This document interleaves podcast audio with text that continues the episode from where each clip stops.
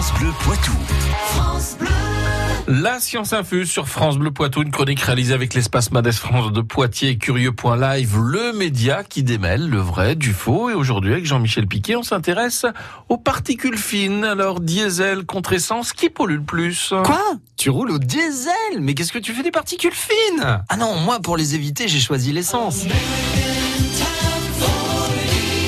C'est un véritable débat. D'un côté, les pro-essence qui défendent une voiture qui serait moins polluante et de l'autre, les pro-diesel pour qui l'autonomie de parcours serait plus grande.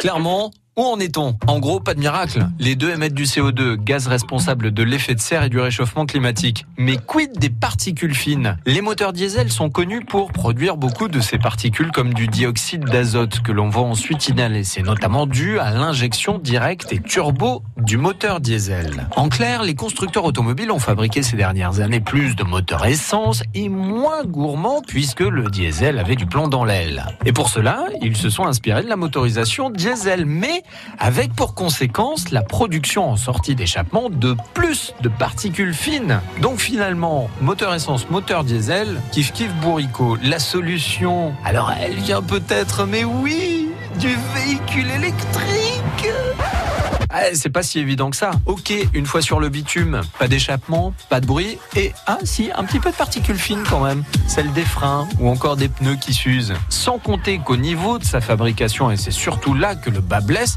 la voiture électrique coûte cher à l'environnement. Les batteries constituées de métaux rares et qui demandent beaucoup d'eau et de produits chimiques pour les fabriquer par exemple. Non, euh, on en discutait l'autre jour avec mes voisins Marc et Sophie, euh, on se dit que pour limiter la pollution, euh, on peut tous faire un, un petit quelque chose à notre niveau? Entre un conducteur, j'ai dire, un peu agressif et un conducteur plus tranquille, il peut y avoir sur le même trajet une différence de consommation de l'ordre de 30%, c'est extrêmement important. Et quand vous le pouvez, pensez aussi à sortir votre bicyclette.